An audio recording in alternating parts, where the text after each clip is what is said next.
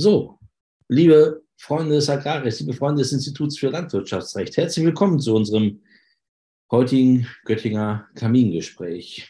Die Tage werden kürzer, die Nächte werden entsprechend länger. Es beginnt die kalte Jahreszeit, nicht nur politisch, sondern auch temperaturmäßig. Es wird also Zeit, sich wieder vor dem Kamin einzukuscheln und bei einer Tasse Tee angenehme und anregende Gespräche zu führen. Und das ist genau das Ziel unserer Göttinger Kamingespräche, die wir heute eben nach einer langen Sommerpause wieder aufgreifen.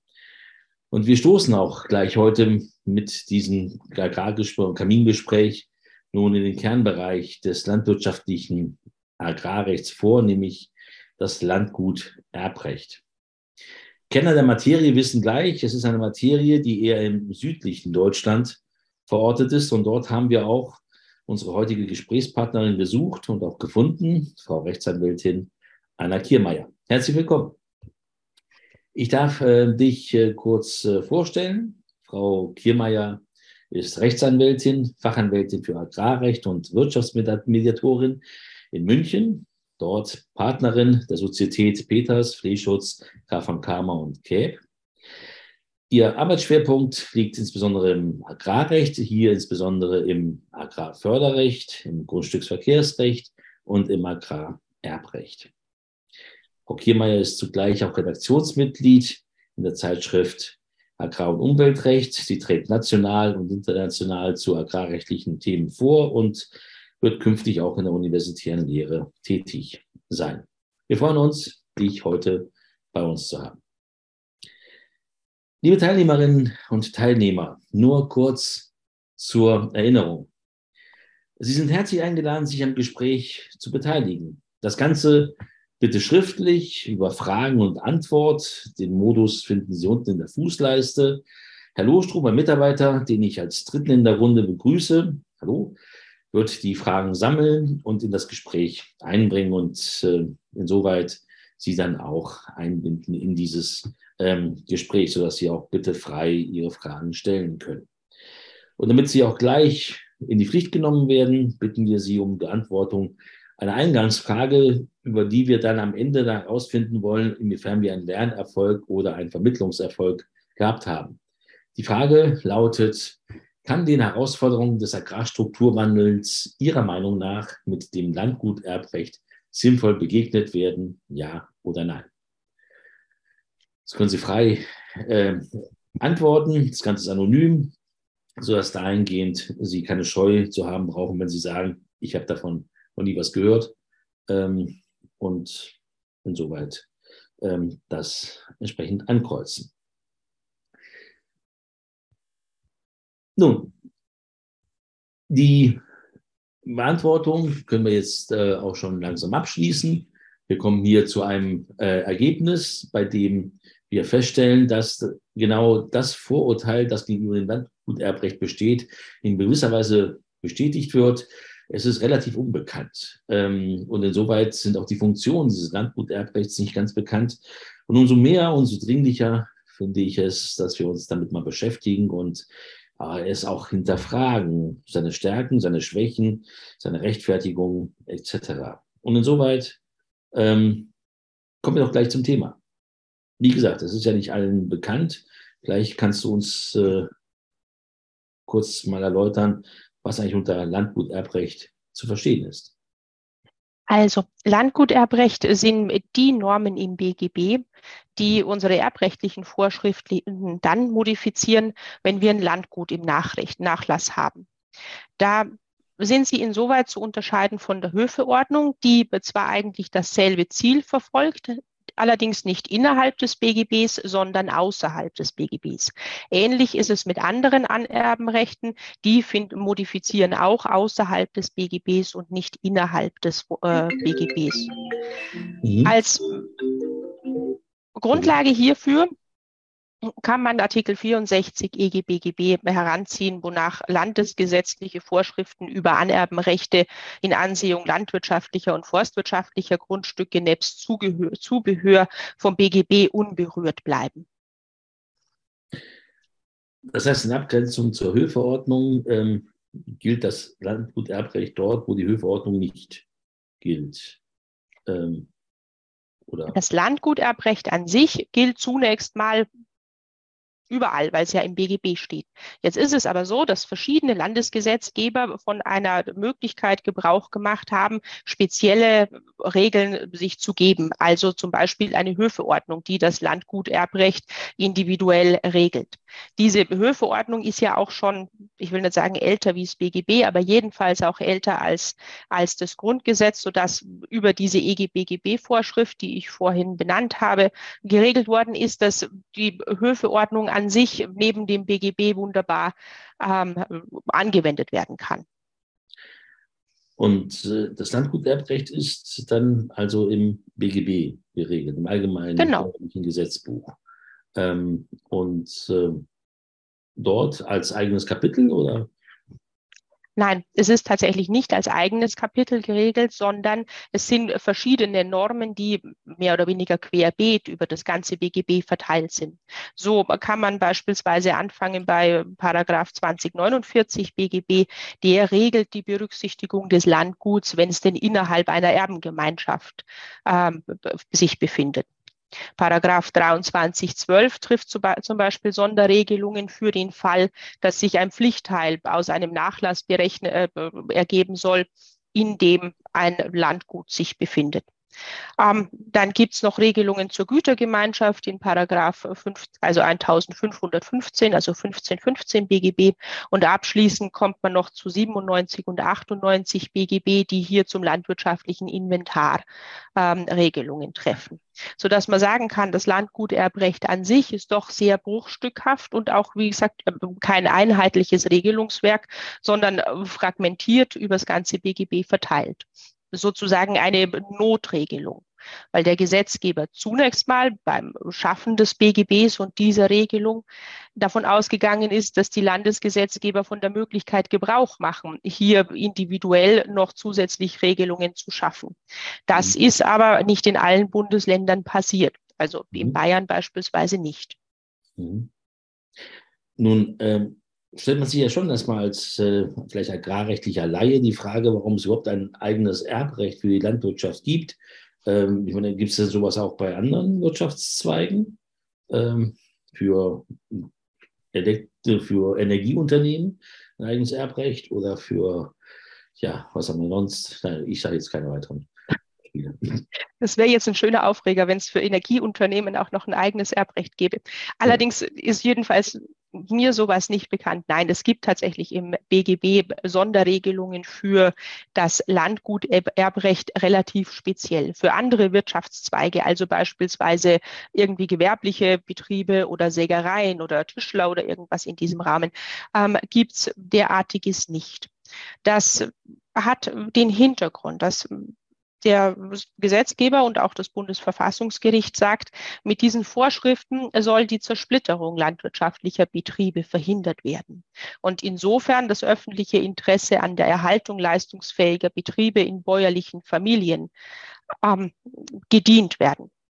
Dahinter liegt die Idee, dass durch diesen Erhalt der leistungsfähigen Betriebe und durch das Bestehen der Betriebe in einer gewissen Größe die Ernährungssicherung unseres, äh, unseres Staates eben gesichert wird.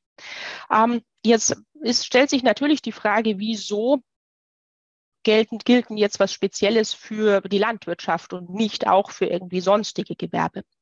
Da sagt das Bundesverfassungsgericht, der Boden ist bei den Landwirten Produktionsfaktor, während er bei allen anderen Gewerbebetrieben mehr oder weniger eigentlich zum Standortfaktor verkommt. Und gerade wegen dieses, dieses, dieser spezifischen Eigenschaft, dass der Boden hier Produktionsfaktor ist und der, landwirtschaftliche, der landwirtschaftliche Betrieb von Natur aus Schranken erfährt, die der gewerbliche Betrieb, schlicht weil er umziehen kann, vielleicht ähm, nicht hat, ist es so, dass diese, die wir, diese Ungleichbehandlung, die wir zunächst mal äh, darstellen, an sich ähm, gerechtfertigt ist. Das mhm. sagt aber der Gesetzgeber oder das Bundesverfassungsgericht kann nur so lang gelten, als im Einzelfall davon auszugehen ist, dass der Gesetzeszweck, also die Erhaltung landwirtschaftlicher, leistungsfähiger Familienbetriebe, erreicht wird, auch im Einzelfall. Mhm. Aber ähm, ist diese Sonderbehandlung der Landwirtschaft eigentlich äh, verfassungsgemäß? Ist das jetzt nicht eine Diskriminierung der äh, anderen äh, gewerblichen oder gewerblicher Tätigkeiten oder industrieller Tätigkeiten oder das darum eine unsachgemäße Privilegierung äh, im verfassungsrechtlichen Sinne? Naja, die Frage kann man vielleicht in zwei Fragen trennen. Nämlich auf der einen Seite kann man dieses Sondererbrecht überhaupt an, der, an unserem Grundgesetz messen. Und vielleicht im Weiteren dann setzt das Grundgesetz dieser, dieser Sonderbehandlung Grenzen. Mhm. Zur ersten Frage kann man sagen, dass vorkonstitutionelles Recht, wie es jetzt unser BGB zum Beispiel ist und damit auch das Sondererbrecht für die Landwirtschaft, ähm, weiter gelten kann, solange es dem Grundgesetz nicht widerspricht. Dabei geht man davon aus, dass es nicht nur am Wortlaut des Grundgesetzes zu messen ist, sondern auch an allen Fortentwicklungen, also an ungeschriebenen Normen und weitergehenden Interpretationen, die also auf Grundlage des Grundgesetzes so entstehen. Maßgeblich soll also sein, was die Rechtsgemeinschaft als Verfassungsrecht anerkennt. Das würden wir wohl zunächst mal bejahen. Das zu, zur Frage des, äh, nach der, nach dem, nach dem, der Frage, ob das Grundgesetz hier Grenzen setzt, ist es so, dass das Sondererbrecht zunächst mal das er Erbrecht des Erben begrenzt. Denn Abfindungsansprüche, sei es jetzt erbrechtliche als Miterbe oder auch als Pflichtteils, Berechtigter, die werden ja nach diesem Sondererbrecht nicht nach Verkehrswert, wie wir das sonst machen, sondern nach Ertragswert berechnet. Insofern kriegt der Erbe zunächst mal weniger, wenn ein, wenn der Erbe eines Landwirtschaft, wenn ein landwirtschaftliches Anwesen im Nachlass ist, als wenn ein Schreinereibetrieb im Nachlass wäre. Das heißt also, das Erbrecht ist in Artikel 14 Absatz 3 Grundgesetz geschützt und daher braucht man eine verfassungsrechtliche Rechtfertigung, um dieses Erbrecht zu beschränken. Und da sagt das Verfassungsgericht, das liegt daran, darin, leistungsfähige landwirtschaftliche Betriebe und Betriebsstrukturen zu erhalten und so die Ernährungssicherung zu gewährleisten. Und an diesem, an dieser Forderung, an diesem Zweck, an dieser Rechtfertigung ist das Sondererbrecht zu messen. Kommen wir gleich, glaube ich, nochmal drauf zurück, wenn wir uns dann spezifisch mal anschauen, wie es ausgeformt ist. Aber vielleicht jetzt nochmal zurück zu dem, was du am Anfang gesagt hast, nämlich, dass das äh, Landguterbrecht ja unvollständig ist, weil die ja, Länder eigentlich so die Vorstellung des BGB-Gesetzgebers hier noch ergänzen sollten, was sie aber nicht gemacht haben. Ähm, wo, wo, wo bestehen denn da Lücken? Naja, wo bestehen Lücken? Ich glaube, die augenscheinlichste ist zum Beispiel diejenige, dass überhaupt nicht vorgesehen ist, wer denn eigentlich das Landgut erben soll für den Fall, dass der Landwirt plötzlich verstirbt. Also anders als im Bereich der Höfeordnung gibt es überhaupt keine gesetzliche Erbenordnung. Das bedeutet, wenn der Landwirt plötzlich verstirbt und kein Testament ähm, gemacht hat, indem er einen Erben berufen hat, dann fällt der Hof zunächst mal in die Erbengemeinschaft, also in die Gemeinschaft der Personen, die an sich erben könnten. Das ist klassischerweise Frau und Kinder. Und schon daran sieht man, dass das eigentlich nicht so sehr, also nicht gut ist, weil die Erbengemeinschaft ja per se an, auf die Auseinandersetzung ausgelegt ist. Das meint also, man kommt irgendwie zu dem Ergebnis, dass sie der Hof verkauft, geteilt oder sonst zerschlagen werden sollte oder werden würde. Ähm, ein, wie soll man sagen, ein Hilfsinstrument, um aus dieser ungewollten Situation wieder rauszukommen, ist das Zuweisungsverfahren nach dem Grundstücksverkehrsgesetz, das in den 1961 eingeführt worden ist. Da kann man vortragen. In diesem ähm, gibt es die Möglichkeit, sich den Hof zuweisen zu lassen, wenn man nachweisen kann, dass man eigentlich, dass einer von den Kindern oder von den, von den Erben ähm, nach dem Willen des Erblassers den Hof weiterführen sollte, also Nachfolger sein sollte. Das ist natürlich nicht immer einfach, weil man sich logischerweise im Fall des plötzlichen Todes auch nie Gedanken drüber macht und möglicherweise auch nicht irgendwie vorbereitet, sodass irgendwelche Schriftstücke oder Dokumente oder Geäußerungen, die der Erblasser wo der Erblasser sich den Hof wünscht, vielleicht gar nicht dokumentiert sind oder sich niemand mehr daran erinnern kann. Das heißt also, in diesen Fällen kann man sich vielleicht noch ein bisschen über so ein Hilfsinstrument raus behelfen, aber wirklich gut gelöst ist die Sache nicht. Was man in dem süddeutschen Bereich, wo jetzt die, also das Landguterbrecht gilt, eben den, den, den Landwirten allen rät es, zu sagen, machen Sie möglichst ein Testament für den Notfall und setzen Sie irgendjemand ein, den Sie für tauglich halten. Also möglichst nicht das dreijährige Kind, sondern halt jemand, der irgendwie im Raum, der, dem man an, an, anvertrauen würde, den Hof eben sinnvoll weiterzuführen. Mhm. Nun ähm, ist es ja eine, ja, eine Möglichkeit, ähm, wie der Gesetzgeber jetzt geschaffen hat, diese Lücke insoweit zu füllen. Ansonsten müssen dann die Gerichte ran und äh, diese Lücken füllen oder wer macht das dann? Naja, das Landguterbrecht ist fragmentarisch geblieben. Und in der Folge füllen Lücken äh, die Rechtsfortbildung durch die Rechtsprechung. Die Ergebnisse sind aber nicht immer eindeutig. Also werden unterschiedliche Fragen von unterschiedlichen Gerichten unterschiedlich beantwortet. Man kommt also in den Bereich von Einzelfallentscheidungen. Das sieht man besonders gut anhand der Ausdefinierung der Frage, was ist eigentlich ein Landgut? Da gibt es riesige Litaneien von Entscheidungen, was ein Landgut ist, was ein Landgut gerade noch ist und was ein Landgut nicht mehr ist. Also für jedes Merkmal, für jedes Kriterium, was man da hat, findet man also unendlich viele Einzelfallentscheidungen.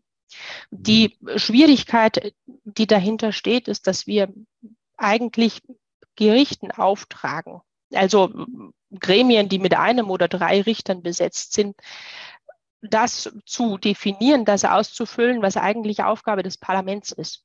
Und vor dem Hinlichte des Wesentlichkeitsgedanken ist das natürlich schon problematisch. Mhm. Ähm, nur ganz kurz zum Begriff des Landguts. Das vermittelt ja zunächst einmal äh, erstmal das Gefühl der Postkutschenzeit ähm, und zum anderen das Gefühl einer äh, großherrschaftlichen, eines großherrschaftlichen Anwesens. Das ist aber nicht damit verbunden, oder doch? Na, du hast recht. Wenn wir Landgut hören, dann gehen wir erstmal davon aus, das sind weitläufige Ländereien und dann in einem weiteren Schritt stellen wir uns ein Herrenhaus fest äh, vor und alle denken auch noch an die Eigenjagd. Das ist natürlich etwas gar zu weit. Vielmehr ist es so, dass die Rechtsprechung und Literatur das Landgut mehr oder weniger synonym mit einem landwirtschaftlichen Betrieb ähm, verstehen. Da hat die Rechtsprechung, insbesondere auch der BGH, eben ähm, viel entschieden und nach ständiger Rechtsprechung ist jetzt im Ergebnis ein Landgut eine Besitzung, die zum Zeitpunkt des Erbfalls einen zu selbstständigem und dauerndem Betrieb der Landwirtschaft geeignete und bestimmte Wirtschaftseinheit darstellt, mit dem nötigen Wohn- und Wirtschaftsgebäuden versehen ist und die zumindest zu einem erheblichen Teil zum Lebensunterhalt seines Inhabers beiträgt. Mhm. Und da merkt man schon, das sind jede Menge unbestimmte Rechtsbegriffe. Ja, ähm, wenn wir uns das Ganze jetzt weiter anschauen, im Lichte eben dieser Rechtfertigung, die dieses Sondererbrecht haben muss, ähm, als Sonderregelung zum allgemeinen Erbrecht, ähm, lass uns doch mal die, äh, dieses Landguterbrecht mal anschauen im Lichte dessen, ja, ähm, was Voraussetzungen oder was sozusagen äh, geschützt ist, ähm, ist geschützt sozusagen das Alleineigentum des Erblassers, also ist äh, privilegiert nach dem Sondererbrecht nur derjenige, der vollständiger Eigentümer des äh, Landguterbrechts ist oder reicht bereits Miteigentum. Ähm, oder vielleicht auch nur Bruchteilseigentum. Ähm, ist auch die Pacht geschützt? Man im Lichte einer zunehmenden Pacht, äh, zunehmenden Pachtverhältnisses äh, mag man das doch als existenziell bedeutsam erachten und auch gerade für die Leistungsfähigkeit des Betriebes als wesentlich. Ähm, wie ist das? Also, Zunächst ist es schon so, dass der Betrieb in seinem Eigentum, also in seinem äh, tatsächlichen Eigentum des Erblassers in seiner Gänze geschützt ist. Das äh, bedeutet regelmäßig, dass die Besitzung im Alleineigentum des Erblassers stehen muss. Das gilt dann nicht, wenn man sagt, man hätte Bruchteilseigentum. Also beispielsweise bei Eheleuten, eine Hälfte gehört dem Ehemann, eine Hälfte gehört der Ehefrau und Erbin des Ehemanns, der vorverstirbt, wird die Ehefrau. Dann gilt es deshalb nicht, weil wir ja dann in Person der Ehefrau die Verbindung dieser beiden Teile haben, sodass bei ihr wiederum Alleineigentum entsteht. In diesem Fall kann man auch Bruchteilseigentum privilegiert übertragen. Ansonsten, wenn also die Hälfte meines Betriebs an den Neffen oder an, an irgendein Kind geht, also sich dann diese Vereinigung zum Alleineigentum nicht widerspiegelt, sondern die Hälfte weiter Bruchteilseigentum bleibt, ist das Landguterbrecht nicht anwendbar. Das heißt, da findet keine Privilegierung statt und bedeutet weiterhin, dass derjenige, der Erbe wird, nach Verkehrswerten auszahlen muss. Mhm. Das ist so das eine. Bei der, den zugepachteten Flächen ist es so, dass wir differenzieren. Kurzfristig zugepachtete Flächen finden eigentlich keine Berücksichtigung. Langfristig, langfristig zugepachtete Flächen, die werden bei der Ermittlung des Reinertrags schon berücksichtigt und der Betriebseinheit zugerechnet. Denn die Leist dadurch, also durch diese Zupacht, wird ja die Leistungsfähigkeit des Betriebs auch erheblich gesteigert. Mhm. Dann, wenn wir zum konkreten Reinertrag wieder äh, kommen, muss man natürlich die Ertragswert der zugepachteten Flächen wieder rausrechnen. Denn verer vererbt wird ja nicht das Pachtverhältnis, sondern nur das Eigentum, damit mhm. wir hier keine unbilligen Ergebnisse haben. Mhm. Was wir aber berücksichtigen sollten, ist, dass der Betrieb, der nur gepachtet hat, der also nicht einen eigenen Betriebsstamm hat und zwei Flächen dazu gepachtet hat, sondern die reine Betriebspacht, die wird übers Landguterbrecht nicht geschützt, weil auch hier kein Eigentum, also kein Grund und Boden übertragen wird, sondern lediglich ein Pachtverhältnis, also im Sinne von schuldrechtliche Ansprüche. Mhm. Und wie ist es mit, die, mit, äh, ja, mit den Gesellschaftsanteilen? Spielt vielleicht in Süddeutschland eine geringere Rolle, aber bei uns hier in Ostdeutschland äh, wesentlich stärker ähm, eine ähm, Rolle, wo ja auch zum Teil das Landguterbrecht ja noch gilt. Äh, noch ist gut, wo es zum Teil gilt. hm? Naja, da ist es so, dass sich das ein bisschen widerspiegelt, was ich zur Bruchteils also zum Bruchteilseigentum schon gesagt habe. Wenn der Betrieb in einer Gesellschaft gehalten wird und der Erblasser einfach nur einen Gesellschaftsanteil vererbt, dann ist es so, dass das nicht unter den Landgutbegriff fällt, weil ja nicht die wird eigenständige Wirtschaftseinheit, sondern nur der Anteil an dieser mhm. übertragen wird. Was anderes, das gibt jetzt die Ausnahmerechtsprechung für die GBR, wenn sich also eine GBR aus aus zwei, Eigent zwei Anteilseigentümern, zwei Gesellschaftern bildet und der eine Gesellschaft davor verstirbt und der anderen dem anderen Gesellschafter seinen Anteil zuwendet. Dann haben wir wieder die Vereinigung beider Anteile ähm, in einer Person, die wird dann schon allein gesellschaftsrechtlich, weil ihr der Gesellschafter fehlt, zur Alleineigentümerin. Und dann für diese Fälle gilt wieder, dass das Landguterbrecht einschlägig ist. Im Übrigen aber, also bei GBRs mit mehreren Gesellschaftern, bei KGs, bei GmbHs ist wenn wir Anteile übertragen, der Ertragswert nicht einschlägig. Und da lässt sich vielleicht schon ein bisschen aus malen, wo die Frage nach der oder wo die Frage nach dem Agrarstrukturwandel eine Rolle spielt. Wir sehen ja anhand der Landwirtschaftszählung 2020, die vom Statistischen Bundesamt durchgeführt worden sind, dass die Betriebe insgesamt, die in Form von Gesellschaften geführt werden, zunehmen. Und auch, dass die Flächen, die diese Betriebe bewirtschaften, tendenziell größer sind als diejenigen, die von Einzelbetrieben bewirtschaftet werden sodass wir zu dem Schluss kommen können, dass diejenigen, dass das Landguterbrecht für die Betriebe, die in der Gesellschaft geführt werden, keine Lösung anbietet. Die können vielleicht im Gesellschaftsvertrag für ihren Anteil noch mit der Nachfolgeklausel ein bisschen modifizieren und was anderes einbauen als äh, Verkehrswert, aber auch da sind die Grenzen relativ eng, sodass für diese Entwicklung, die wir da wahrnehmen, dass nämlich, dass immer mehr Betriebe auch im süddeutschen Raum in Gesellschaftsformen geführt werden, das Landguterbrecht nichts anbietet, also diese Betriebe im Regen stehen lässt. Mhm. Und auch da die Rechtsprechung jetzt auch nicht äh, Lösungsmodelle entwickelt hat. Naja, wir haben noch keine Lösungsmodelle dafür. Die Rechtsprechung ist ja nun nicht dafür gemacht, besonders, wie soll man sagen, vorausschauend zu denken, weil die kriegt ja auch kein Problem vorausschauend mal auf den Tisch, sondern die muss ja immer hernach abwickeln, was der Gesetzgeber nicht tut oder nicht bedacht hat oder wo eine Lücke ist.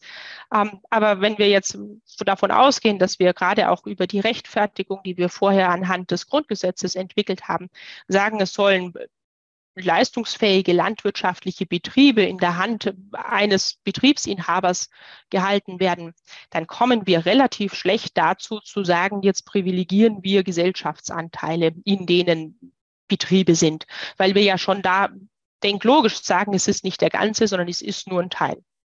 Mhm. Also was die Rechtsprechung daraus macht, kann ich nicht sagen. Im Moment gibt es dazu nichts Erhellendes, aber ob es etwas Erhellendes geben kann äh, vor dem Lichte dessen, was uns das Verfassungsgericht vorgegeben hat als Rechtfertigung oder als Maßstab, das sehe ich auch kritisch. Mhm. Nun haben wir uns ja eben gerade die Pacht angeschaut aus der Sicht äh, des Pächters, ähm, der Vererbbarkeit einer Pacht. Aber wie sieht es denn eigentlich aus, ähm, ähm, aus der Sicht des Verpächters? Ähm, wir haben ja viele dieser sogenannten Sofa-Landwirte, das heißt Personen, die landwirtschaftliche Flächen besitzen, aber vollständig verpachtet haben.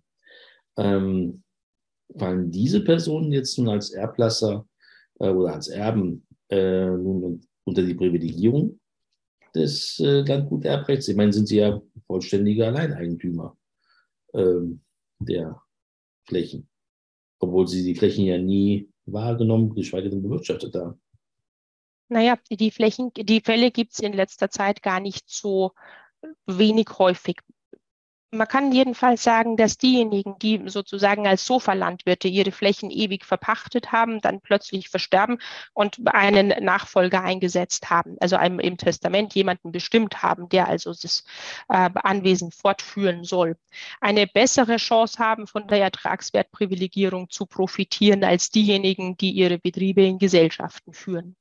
Das ist schlicht der Rechtsprechung geschuldet. Es gibt Rechtsprechung, die, und das natürlich auch zu Recht, ähm, die Landwirtschaft, die im Nebenerwerb geführt wird, als privilegierungsfähig ähm, mit aufnimmt. Es gibt Rechtsprechung, dahingehend, dass man sagt, es kommt auch gar nicht darauf an, ob der Erblasser den Betrieb selber aktiv geführt hat.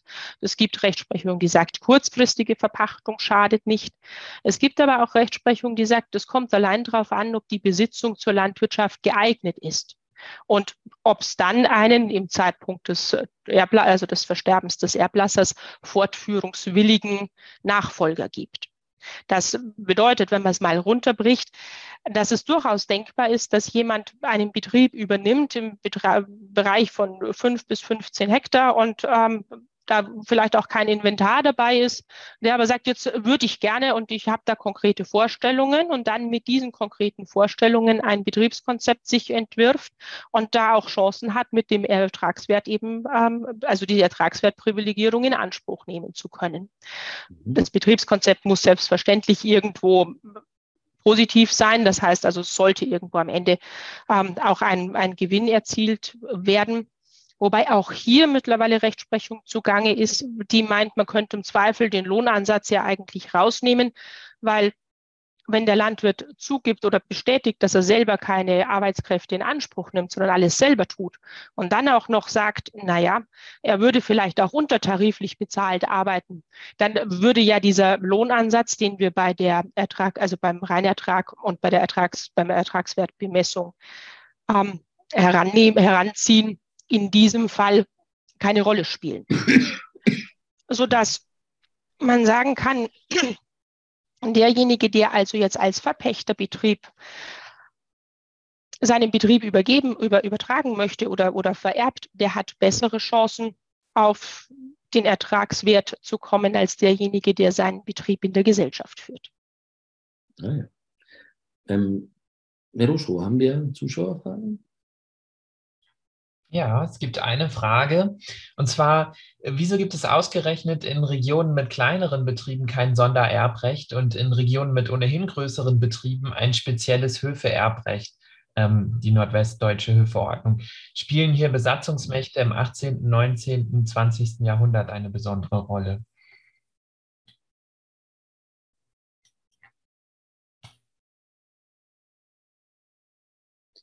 Ob hier Besatzungsmächte eine besondere Rolle spielt, kann ich nicht sagen. Mir fällt jedoch auf, dass auch bis heute der Gesetzgeber beispielsweise in Bayern, aber auch in anderen Staat, äh, Staaten, Bundesländern, in denen wir kein Sondererbrecht haben, also keine Höfeordnung oder etwas in die Richtung haben, ähm, keine Anstalten macht, sich mit diesem Thema näher zu befassen. Also wieder in Bayern gibt es eine Diskussion, ob wir jetzt eine Höfeordnung benötigen oder ob hier Handlungsspielraum besteht oder äh, noch in anderen Bundesländern soweit mit kleinerer Agrarstruktur. Wir wissen ja, dass jetzt da jüngst sich ein Bundesland eine Höfeordnung gegeben hat.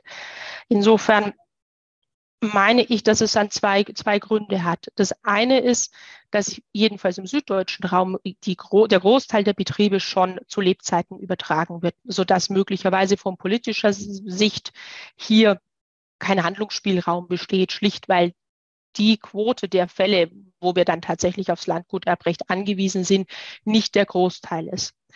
Das andere ist, dass ich meine, dass man vielleicht wenn man jetzt politisch die Sache angeht, abgrenzen müsste. Man müsste also definieren, was ist denn genau der leistungsfähige landwirtschaftliche Betrieb, den wir schützen müssten und was ist dieser Betrieb eben nicht.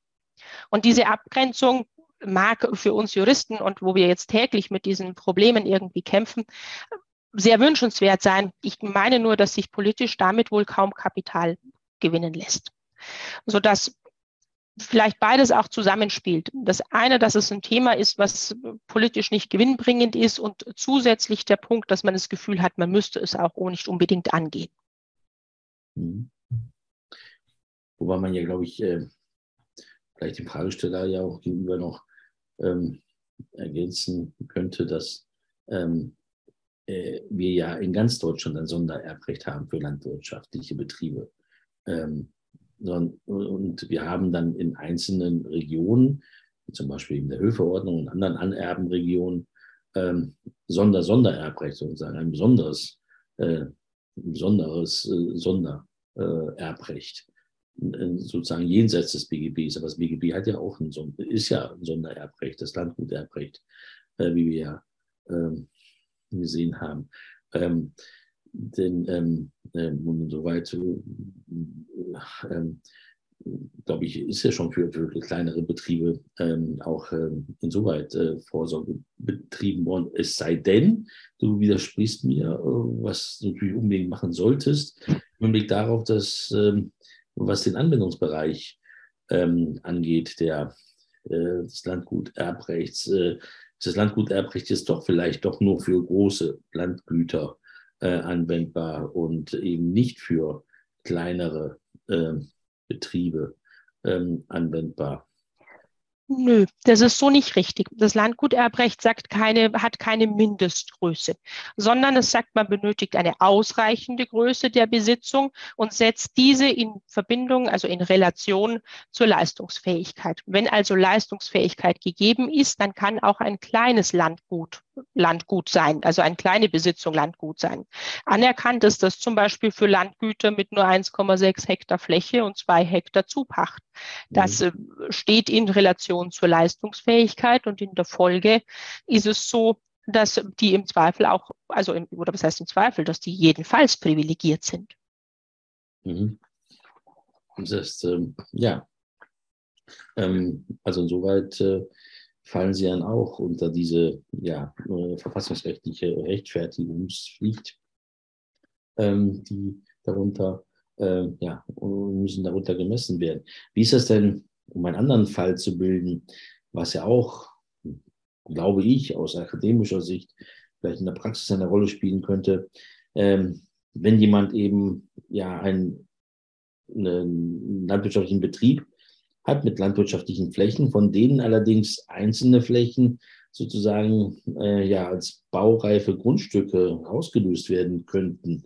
Ähm, sind diese Flächen dann auch noch privilegiert, obwohl sie eigentlich äh, ja nun nicht mehr landwirtschaftlich genutzt werden ähm, künftig ähm, und auch vom Wert her ein Vielfaches dann auf einmal darstellen im Verhältnis zu dem Wert einer landwirtschaftlichen Fläche?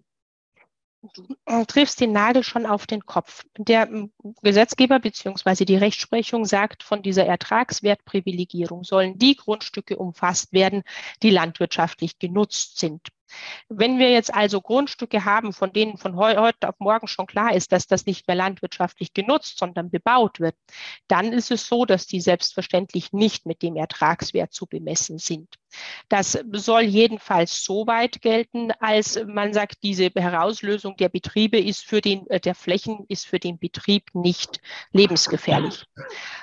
Dann würde, geht es eben weiter, dass man sagt, was macht man eigentlich mit der latenten Steuerlast? Die wäre dann von dem Verkehrswert, der für die baureifen Grundstücke anzusetzen wäre, nochmal in Abzug zu bringen. Aber wenn sie nicht betriebsnotwendig sind, also der Betrieb ohne diese Flächen nicht weiter fortführungsfähig wäre, dann sind diese Flächen rauszunehmen. Das gilt allerdings nicht nur für baureife Flächen, sondern ist auch für Flächen, die zur Auskiesung vorgesehen sind, entschieden.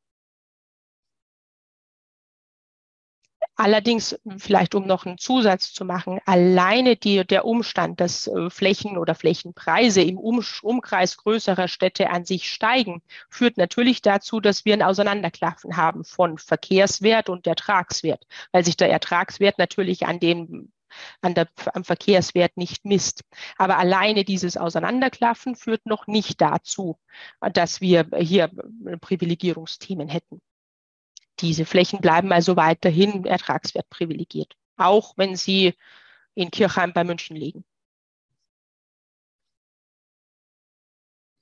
Ähm, ja, ähm, vielen Dank. Ähm, wir haben ja noch eine Frage, aber ich sehe, vielleicht sollte ich sie mal vorlesen, denn sie kommt von meinem überaus geschätzten und äh, geliebten ähm, Kollegen Gottfried Holzer aus äh, Wien, äh, den ich herzlich grüße. Ähm, von hier aus ja, ich lese mal vor. Wie wohl tut die einheitliche Regelung in Österreich? Bundeseinheitliches Anerbengesetz aus 1958, das allerdings nur dann anzuwenden ist, wenn der Erblasser nicht ausdrücklich Gegenteiliges verfügt. Was steht in Deutschland einer derartigen einheitlichen Regelung entgegen? Tja, Gottfried, solche Fragen in einem föderalen System.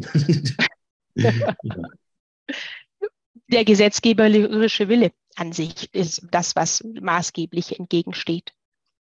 Auf der hm. anderen Seite natürlich auch die Frage, wie sich die Länder dazu positionieren, wobei ich immer noch der Meinung bin, wenn der Bundesgesetzgeber es an sich reißt, dann äh, hätte er es geregelt, dann könnten die Landesgesetzgeber dagegen nicht opponieren. Das würde ich aber dann wieder zurückspielen und an den Verfassungsrechtler richten. Mhm.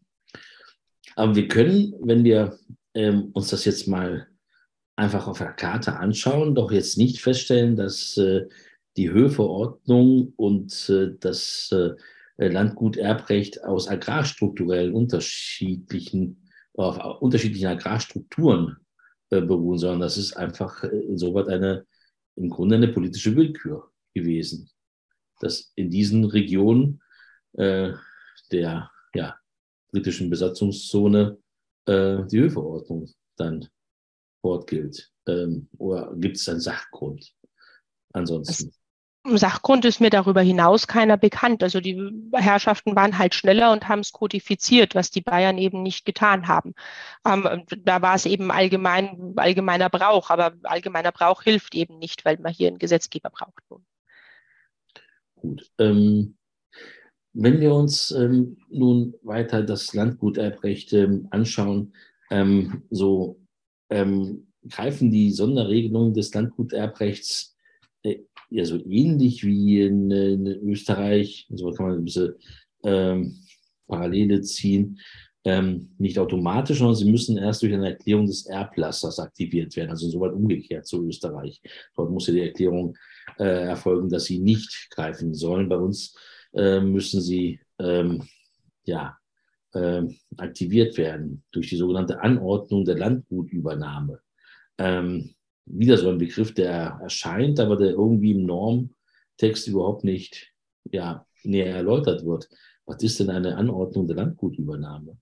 Rechtlich. Also, da meine ich, muss man unterscheiden. Auf der einen Seite sagt 2049 BGB, also der Paragraph, der einschlägig ist, wenn das Landgut nun in, ähm, in der Erbengemeinschaft ist, dass der Erblasser angeordnet haben muss, dass ein Erbe berechtigt ist, das Landgut zu übernehmen.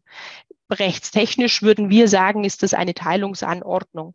Der Erblasser hat also sein Vermögen angeschaut und hat, so jedenfalls ganz, ganz pragmatisch gedacht, also jedem Kind ein Teil zugewiesen. Der eine kriegt das Haus in, in, in, in, in wo auch immer, Teneriffa, der andere den Schreinerbetrieb und der dritte kriegt den Hof. Wenn der Erblasser so etwas getan hat, dann sagt der 2049, mhm. wäre, also darf der eine den Hof übernehmen. Dann sagt das Gesetz aber weiter, dann würden wir uns eigentlich wünschen, dass der Erblasser dazu auch noch sagt, der soll den Hof, das Landgut also übernehmen und zwar zum Ertragswert. Nur dann, wenn der Erblasser das sagt, dann hätte er eigentlich alles das getan, was der Gesetzgeber ihm aufträgt und das Ertragswertprivileg würde also greifen. Jetzt weiß aber, hat der Gesetzgeber herausgefunden, dass die Leute in der Regel nicht alles das tun, was, ihr, was sie ihnen auftragt. Und deswegen gibt es dort noch eine Zweifelsregelung. Der Gesetzgeber sagt also, im Zweifel, wenn der Erblasser also nichts gemacht hat, außer dem einen das Recht zuzuweisen, dass er den Hof übernehmen darf, dann gilt auch das Ertragswertprivileg. Sodass wir also sagen, es gibt, der Gesetzgeber hat hier eine Auslegungsregelung mit reingegeben, um die Übernahme des Betriebs für den Übernehmenden zu erleichtern, sodass der also nach Ertragswert die Miterben aus, ausgleichen oder abfinden kann, aber nicht nach Verkehrswert. Wenn wir das jetzt spiegelbildlich anschauen und Paragraph 2312 BGB uns zu, zu Rate ziehen, dann kommen wir zu dem Ergebnis, dass sich dort eine Zweifelsregelung nicht findet. Paragraph 2312 regelt die Frage nach dem Pflichtteil. Das meint also, dass derjenige, der von Testaments wegen ein Landgut zugeordnet bekommen hat, möglicherweise andere Personen, die nicht Erben geworden sind, mit dem, so, mit dem gesetzlichen Mindesterbteil, also dem Pflichtteil, abfinden soll. Und auch für diesen Fall soll wenn es denn ein Landgut ist, der Ertragswert gelten. Aber, sagt der Gesetzgeber, nur dann, wenn der Erblasser es angeordnet hat. Und hier gibt es jetzt keine Zweifelsfallregelung, wo man sagt, im Zweifel, wenn er also nichts sagt, dann gehen wir davon aus oder so. Hier kommt es auf die, auf die Anordnung an. Das setzt uns Rechtsanwender natürlich immer mal wieder vor Herausforderungen, denn oftmals äh, denken die Erblasser beim Formulieren ihres Testaments genau an das nicht. Man kann im Zweifel, wenn es tatsächlich fehlt, noch mit der ergänzenden Testamentsauslegung versuchen, ähm, irgendwie eine Anordnung diesen Inhalts sich reinzudenken. Wenn es aber im Wortlaut so gar nicht angelegt ist, dann wird man damit auch nicht weiterkommen. Und dann hilft die schönste Vererbung des landwirtschaftlichen Betriebs an den ältesten Sohn nicht, wenn nicht auch mit angelegt ist, dass die übrigen Kinder nach dem, also dass der Hof nach dem Ertragswert bewertet werden soll.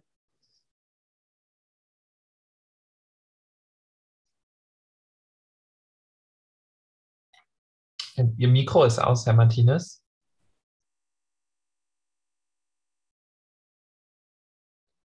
Sorry, jetzt. Ähm, ja, vielen Dank. Ähm, wir haben zwei Fragen aus dem Zuschauerkreis, aber ich würde sie kurz mal zurückstellen, weil wir gleich auf diesen Themenkreis zu sprechen kommen werden, der dort angesprochen ist. Ähm, vorab hätte ich nämlich eine Frage, nämlich im Hinblick auf die Anforderungen an den Erben.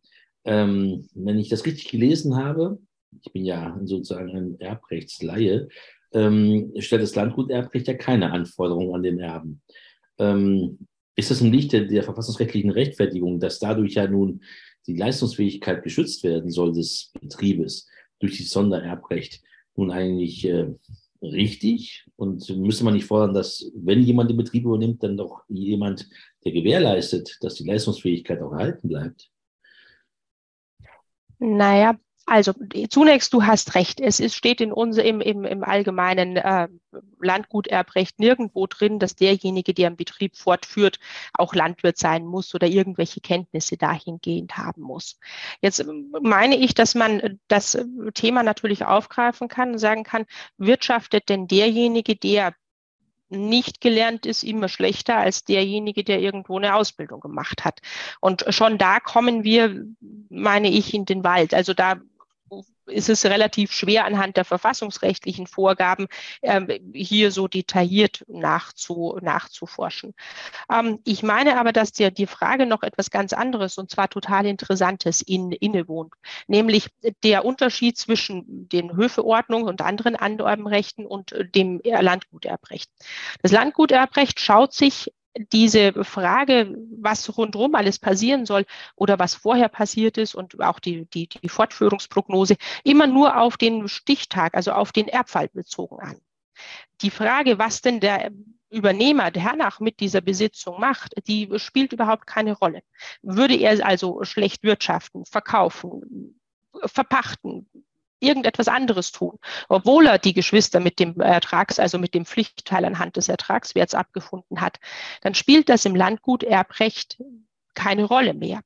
Während im Rahmen der Höfeordnung diese Ideen zu sagen, man benötigt, also er soll natürlich sinnvoll wirtschaften, er soll das auch gewährleisten und er soll es möglichst lange tun, ja durchaus aufgegriffen und auch mit äh, verschiedenen Sanktionen belegt sind.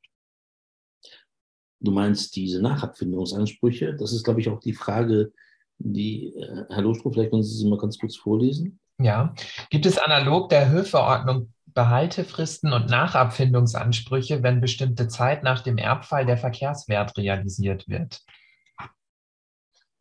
Also, die gibt es nach dem Landguterbrecht tatsächlich nicht.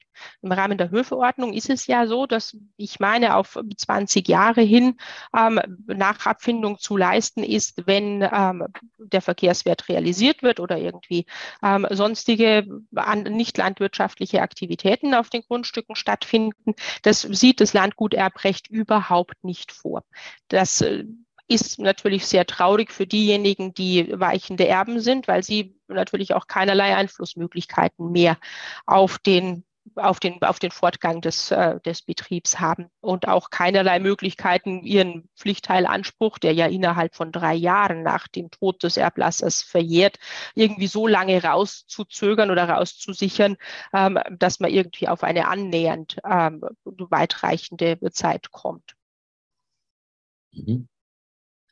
Und äh, das heißt also, der besonders schlaue Erbe, der jetzt nun in dem Wissen erbt, dass äh, er nur zwei Tage lang ähm, die Hacke in die Hand nehmen wird und danach sie in die Ecke wirft und sein schönes Dasein in der Stadt verbringen wird, ähm, der äh, bleibt privilegiert und die weichenden Erben äh, bleiben letzten Endes sozusagen, äh, ja nicht mittellos, aber werden dann abgefunden äh, mit dem Ertragswert. Naja, das kommt immer ein bisschen drauf an, wie besonders schlau der das schlaue Erbe ist. Wenn der natürlich vor dem Gericht steht und sagt, ich habe eigentlich nur vor, hier zwei Tage zu sein, dann haben wir trotz aller Möglichkeit, dass hier das Land, also die, die Besitzung geeignet ist, dennoch keinen Ertragswert, weil es ja schon so ist, dass eben die Fortführung wahrscheinlich sein soll. Und und diesem Kriterium würde er scheitern. Aber die Frage ist denn, was ist die Fort wann ist die Fortführung wahrscheinlich? Wenn der Erbe also jetzt besonders schlau und tatsächlich besonders schlau ist, dann wird er dem Gericht erklären, dass er sehr gerne bereit ist fortzuführen und auch sich vorstellen kann, das eben besonders lange zu tun. Und nachdem er die Geschwister abgefunden hat, wird er ein paar Jahre später ähm, den Besitz verkaufen und sagen, tut mir leid, ich habe es mal anders überlegt. Ähm, Selbstverständlich hat dieses äh, Vorgehen immer noch die Grenze des Prozessbetrugs, aber das ist natürlich schon ein etwas stumpfes Schwert, weil der Pflichtteilsberechtigte, also der weichende Erbe, müsste ja nachweisen, dass der Erbe tatsächlich schon im Zeitpunkt des, wie soll man sagen, des, des Urteilsspruchs oder im Zeitpunkt des Vergleichsschlusses die Idee hatte, wegzuziehen. Und das wird ihm kaum gelingen.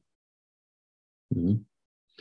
Okay. Ähm, nun habe ich gelesen, dass äh, das Landgut keine Sondererbfolge im Gegensatz zur Höfeordnung bildet. Äh, was meint denn das eigentlich? Äh, naja, ist das wenn, angemessen oder spielt es eine Rolle überhaupt in der Praxis oder ist es nur eine akademische Diskussion? Naja, es spielt schon eine Rolle. Also dahinter verbirgt sich die Idee, dass man sagt, wenn der Landwirt, der also jetzt im Bereich Bayern zum Beispiel, wo wir keine Höfeordnung haben, verstirbt und mehrere Erben hinterlässt, dann fällt der Hof zunächst mal in die Erbengemeinschaft. Wenn er ein Testament gemacht hat und gesagt hat, also der Hof soll jetzt an meinen jüngsten Sohn oder so, dann muss der jüngste Sohn zunächst mal schauen, wie er den Hof aus der Erbengemeinschaft wieder rausbekommt. Also im Zweifel auf Herausgabe klagen, also im schlimmsten Fall, wenn da gütlich gar nichts geht. Ich habe so verstanden, im Rahmen der Höfeordnung ist es so, dass diese Zwischenstation über die Erbengemeinschaft eben nicht stattfindet, sondern tatsächlich der Hof dann eben von dem Erblasser direkt auf den Erben übergeht. Mhm. Ja, achso. Ähm, Herr Holzer hat äh, sich äh, gemeldet mit dem Hinweis darauf, und ich kann das wieder mal nur unterstützen, wie ich immer der Auffassung von Herrn Holzer folge, dass das Fehlen einer Nachtragserbteilung, wie wir nach sagen, Nachabfindungsrechten, ähm, ja, eher für verfassungswidrig erachtet, weil dann ja der Grund der Privilegierung des Hochübernehmers wegfällt. Teilst du auch diese Auffassung? ich verfassungswidrig würde ich mir jetzt nicht anmaßen, als, aber ich würde mir meinen, dass es jedenfalls ganz, äh, ganz ein, ein großer Nachteil unseres Landguterbrechts ist, dass es so etwas nicht gibt. Ich meine, man versucht natürlich jetzt bei der Vertragsgestaltung irgendwie entgegenzuwirken und bei Hofübergabeverträgen immer Vereinbarungen mit aufzunehmen, der dieser Nachabfindungsklausel ähm, an, nachkommt oder, oder, oder an, ja, angenähert ist, abhängig von der Frage, was die Parteien wollen. Das ist hier aber im Falle des gesetzlichen Erbfalls ohne dass ein Vertrag geschlossen worden ist, überhaupt nicht gilt, halte ich für höchst problematisch, weil diesen Ausweg, den du vorhin mal aus, aufgezeigt hast, mit diesem besonders schlauen Landwirt oder besonders schlauen Erben, äh, der wird natürlich alle Nase lang auch mal gegangen. Ne? Und äh, mal äh, freigesprochen, warum äh, findet sich da keiner, der das Ganze mal durchklagt? Äh, naja, das würde ja voraussetzen, dass derjenige, der als Pflichtteilsberechtigter das mal durchklagt, zunächst mal sagt, ich schließe keinen Vergleich vor den Gerichten und dann muss der arme Kerl durch zwei bis drei, durch drei Instanzen, also vom, gehen wir davon aus, es hat irgendwie einen Wert, dann sind wir beim Landgericht, dann ist die Berufungsinstanz das OLG und dann kommt der BGH. Und wenn der BGH also für den Fall, dass er überhaupt zum BGH kommt, wegen der Streitwertgrenze, ist ja dann die Frage, vom BGH aus könnte man dann zum Bundesverfassungsgericht gehen. Das ist aber schon auch ein Weg, den jemand dann zu gehen bereit sein muss. Und dann stellt sich ja immer noch die Frage, was ist denn eigentlich die Differenz? Wenn wir also jetzt vom Hof im Umkreis von München sprechen, ja, da wird sich es vielleicht rentieren. Wenn wir jetzt aber über den Umkreis von Hof sprechen, dann stellt sich ja schon die Frage, komme ich da so weit? Wie bitte? Hof als Stadt, meinst du jetzt? Ich meine jetzt einfach Hof ja, als Beispiel. Es ist also eben ein, ein Gebiet, wo die Münchner die Immobilienpreise sich noch nicht durchgesetzt haben. Mhm. Insofern, also es ist auch eine Kostenfrage, es ist eine Zeitfrage. Mhm. Die Gerichte sind ja heute auch nicht schnell. Wir gehen mal davon aus, rechnen wir positiv und sagen drei Jahre pro Instanz. Ähm, dann sind wir bei drei, sechs, neun und dann eben noch zum Verfassungsgericht. Ähm, das ist schon ein gehöriger Weg, den so ein, äh, so ein Pflichtheitsberechtigter dann nehmen muss. Mhm. Ja, spannend. Ähm, Herr Loschow, wir haben noch eine Frage. ja, genau. Eine Frage zur Übergabepraxis. Ähm, ist davon auszugehen, dass heute die regional unterschiedlichen Erbregelungen für landwirtschaftliche Betriebe zu einer unterschiedlichen Übergabepraxis führen oder hat sich die Übergabepraxis weitgehend abgeglichen? Die Betriebsstatistik gibt meines Erachtens nach im Zeitablauf keine klaren Hinweise für Westdeutschland. Das ist die Frage, was man jetzt unter Übergabepraxis versteht. Es ist natürlich schon so, dass die Notare bestimmte Muster haben. Ich kann aber aus meiner privaten, also meiner eigenen Erfahrung sagen, dass die Muster der Notare sowas wie Nachabfindung in der Regel nicht statt, nicht, nicht, nicht berücksichtigen. Will meinen, wer in den Genuss dieser äh, Regelungen kommen möchte, ähm, der wird sich zwangsläufig beraten lassen müssen. Das meint also, dass wir sagen, die Übergabepraxis, die jetzt hier also solche Dinge wie die Nachabfindung mit aufnimmt, ähm, dürfte hier nicht flächendeckend verbreitet sein, nein. Mhm. Und äh, die vorzeitige Übergabe ähm, zu Lebzeiten? Das wird der Großteil der Betriebe sein, die zu Lebzeiten übergeben. Ich meine, dass das zum einen, oder wie soll man sagen, ähm, das kommt schon von der Hofabgabeklausel, die es eben da im Rahmen der, der, der dieser Sozialversicherungsthematik gab, dass man also nur dann Renten beziehen konnte, wenn man vorher seinen Hof übergeben hatte. Da war die Motivation der Landwirte hier den Hof zu übertragen, bevor man 67 oder 65 ist, doch relativ groß. Ich nehme schon wahr, dass viele auch die Überzeugung haben, dass es gut ist, wenn die nächste Generation in jungen Jahren drankommt und nicht ähnlich wie Prinz Charles ewig und drei Tage wartet. Ähm, ich meine aber, dass natürlich da zwei Dinge zusammenkommen. Wenn denn tatsächlich der Erblasser zu Lebzeiten schon keine Regelung gefunden hat, mit, wo, er mit, wo er mit den Kindern ein gütliches Einvernehmen gefunden hat, also der eine den Hof bekommt und der andere in der Regel irgendetwas anderes, ähm, dann ist es natürlich ein Fall, der prädestiniert ist, um ihn natürlich äh, später mal dann auch vor die Gerichte zu tragen. Denn zu Lebzeiten ist keine Regelung gefunden. Man kann davon ausgehen, dass auch kein Testament vorliegt oder keines, das eben all diese Umstände bedenkt, was wir jetzt vorhin zur Anordnung des äh, Ertragswerts mhm. äh, gesagt haben. Und dann ist es natürlich schon so, dass man, dass sich dann, wie soll man sagen, Konflikte eben fortsetzen und im Zweifel dann eben nach dem Tod des Erblassers ausgetragen werden. Mhm. Herr Forstner hat äh, als Fragesteller noch eine Nachfrage oder eine, eine ja, ja, ähm, die, die Klarstellung, dass es ihm eigentlich um äh, betriebsstrukturelle Aspekte ging bei der Frage. Ähm, mit dem Hinweis, dass es ja in der Eingangsfrage darum ging, ob man mit dem besonderen Erbrecht die Agrarstruktur äh, steuern kann. Naja, man, man könnte natürlich die Agrarstruktur steuern. Also ginge man davon aus, man würde die, das Landgut oder die Voraussetzungen an das Landgut etwas straffer ziehen, als es im Moment gehandhabt ist, wo dann also die Rechtsprechung doch über viele Einzelfallentscheidungen auch kleine Betriebe, die mit negativen Reinerträgen zu kämpfen haben, noch fördert. Dann könnte man natürlich auf, in einem weiteren Schritt ähm, sagen, dass diese Betriebe oder diese, diese, diese Übernehmer ihre Geschwister oder ihre Pflichtteilsberechtigten nicht mehr mit dem Verkehrswert, nicht mehr mit dem Ertragswert abfinden können. Mit der Folge, dass der Verkehrswert maßgeblich wäre. Nun wäre es so, dass voraussichtlich dann einige dieser Flächen äh, veräußert werden würden. Und kaufen könnten die dann größere Betriebe. Also ja, mit Hilfe dieser oder einer Anpassung des Sondererbrechts könnte sich die Agrarstruktur natürlich verändern.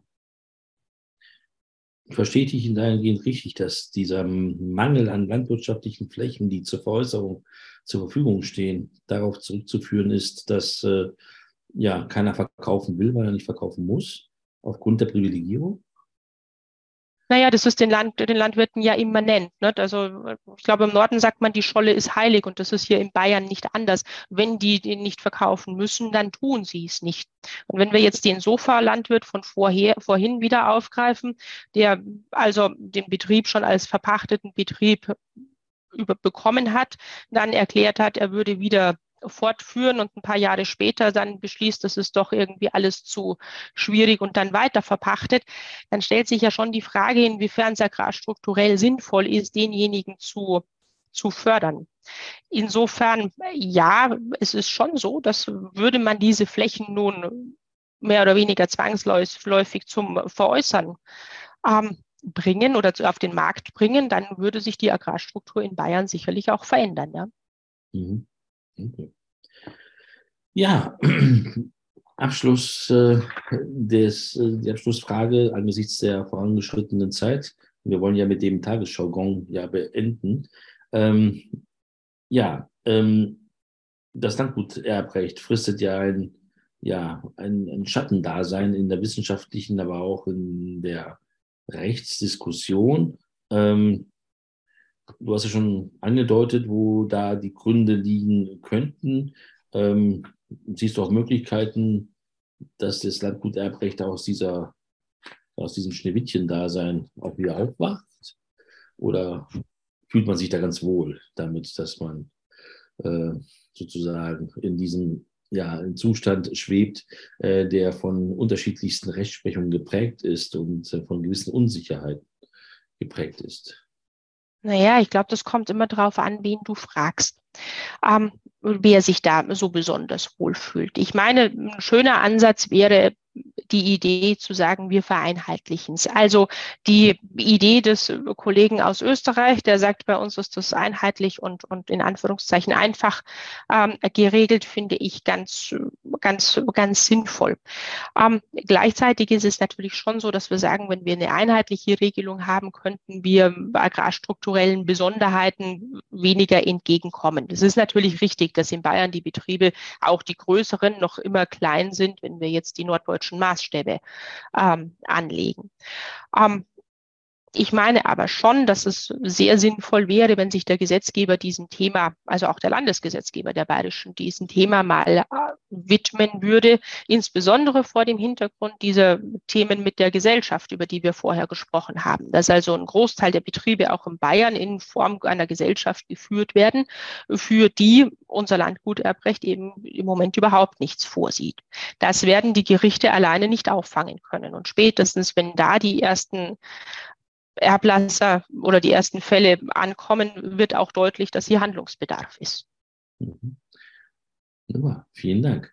Dann stellen wir doch zum Abschluss nochmal die Frage, die wir am Eingangs gestellt haben, mit dem Ziel, ob sich da was verändert hat, ähm, an die Teilnehmerinnen und Teilnehmer.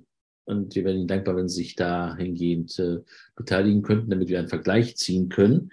Ähm, ich nutze die Zeit, um unserem Gast und unserer Vortragenden, Frau Kiermeier, ganz herzlich zu danken ähm, für die Ausführungen, für den Einblick in das Landgut Erbrecht, das äh, hoffentlich äh, jetzt äh, vielen von Ihnen einen Einblick gegeben hat. Und das Ergebnis ist überwältigend, denn Insbesondere die weiß ich nicht. Fraktion hat sich nun äh, dramatisch reduziert, äh, sodass hier ein Wissenszuwachs zu verzeichnen ist und dokumentiert ist. Und mehr kann man sich ja als äh, Dozent oder als Universitätsangehöriger gar nicht wünschen, als dass man Wissen vermittelt.